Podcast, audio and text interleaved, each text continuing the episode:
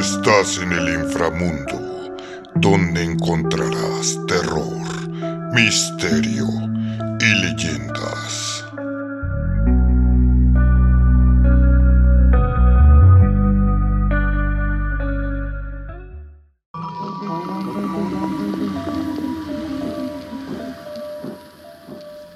Hoy presentamos Los fantasmas del Queen Mary.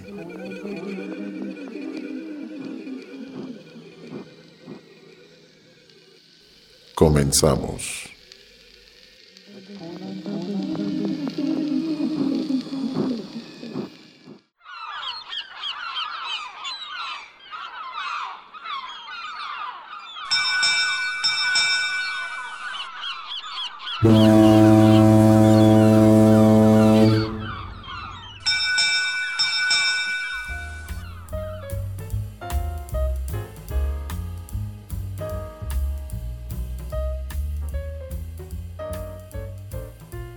La leyenda del Queen Mary.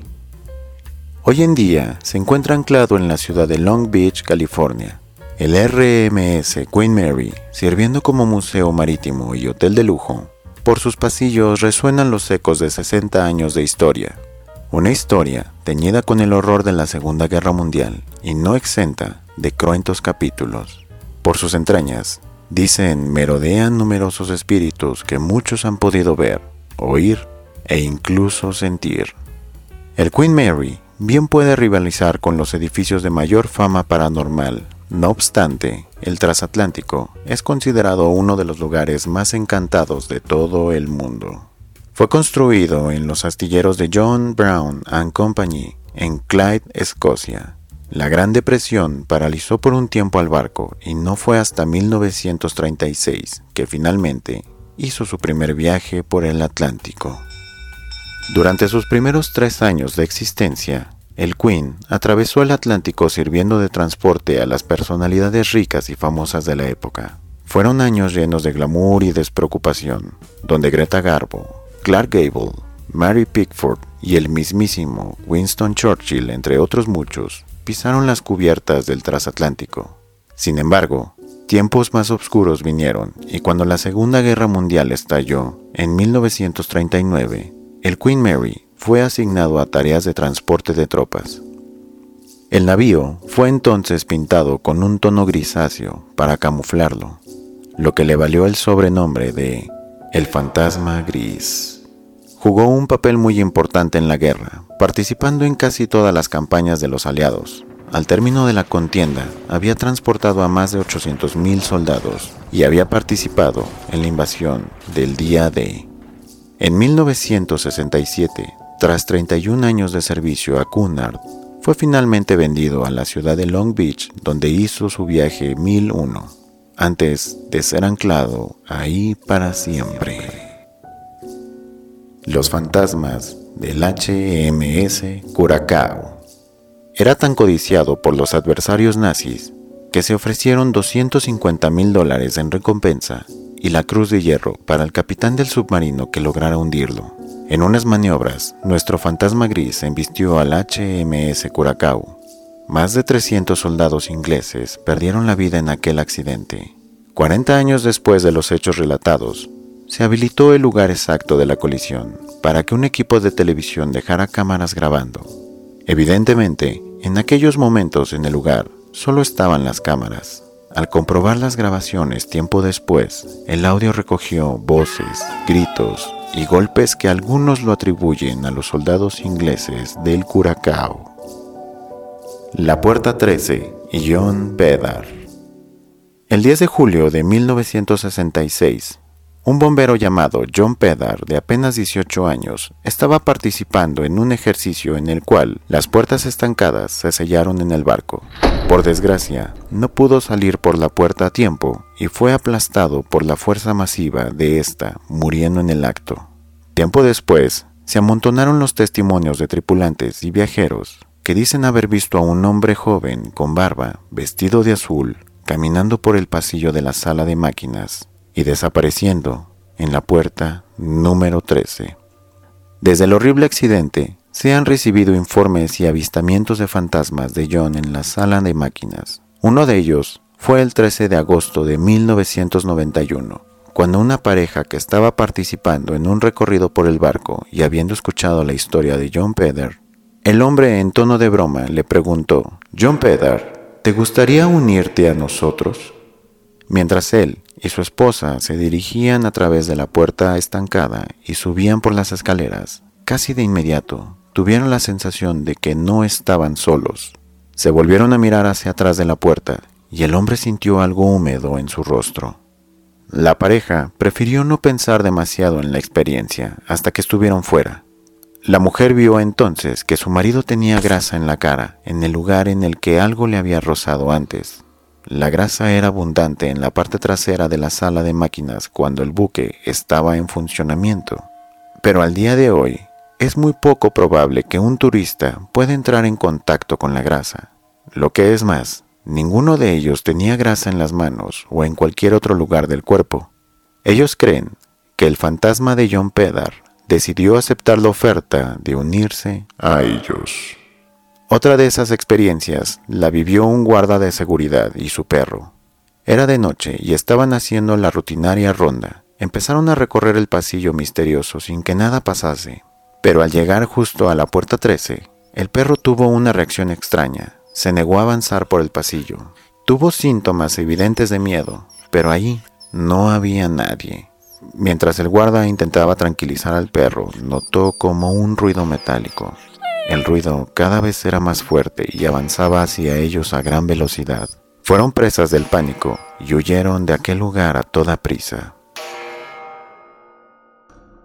Otra de las experiencias la tuvo una guía turística. Ella avanzaba por el pasillo cuando tuvo la típica sensación de ser observada por alguien. Al girarse, pudo ver como una figura se desvanecía delante de sus propios ojos. Inmediatamente, notificó lo sucedido. La descripción que realizó coincidía con los rasgos de John Pedar. Se le mostró un conjunto de fotos para ver si podía identificarlo. De entre toda la muestra, identificó la foto de John Pedar. La guardería de tercera clase. En uno de los numerosos viajes que el Queen realizó por el Atlántico, una mujer dio a luz. El bebé que los padres decidieron llamar Lake Travers Smith fue llevado a esta guardería, pero algo no fue bien y a las pocas horas de su nacimiento murió. Existen testimonios que aseguran haber escuchado durante la noche el llanto de un bebé procedente de la guardería. Muchos lo atribuyen al niño Lake Travers Smith.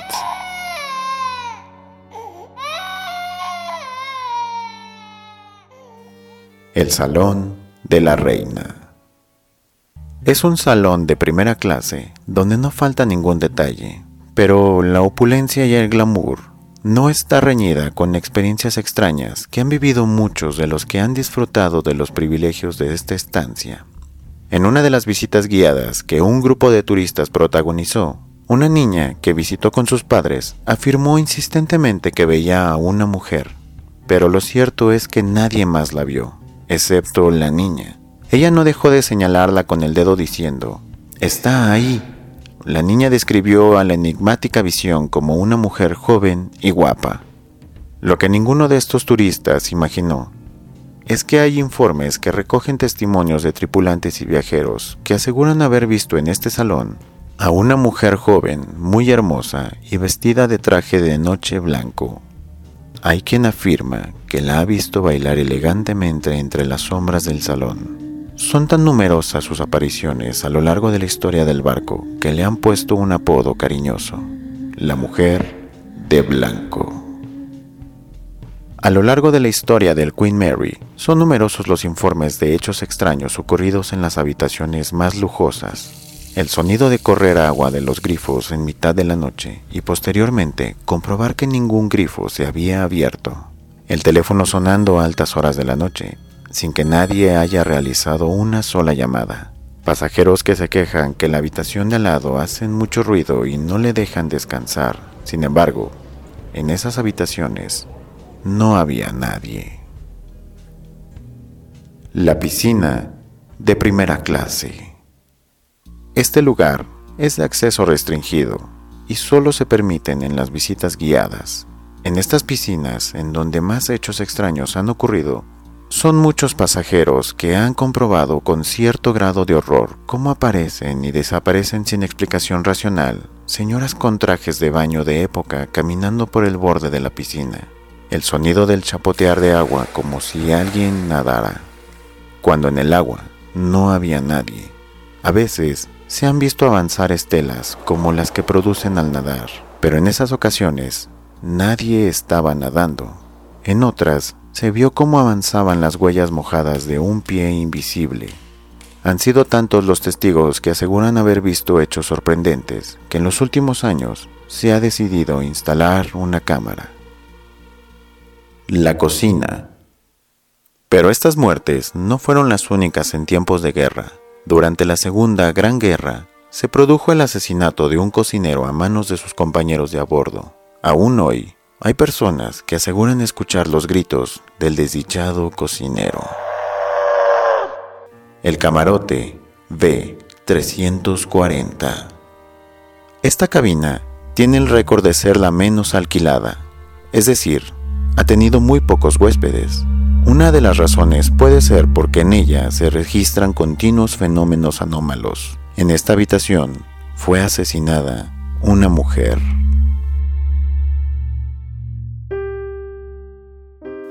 Cuéntame, ¿conoces algún lugar que tenga actividad paranormal tan suculenta como este transatlántico?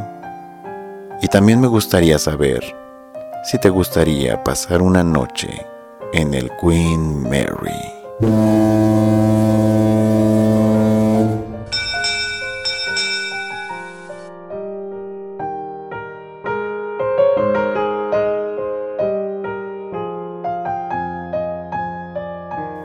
Recuerden, nos vemos en la próxima. Nos vemos en la meta.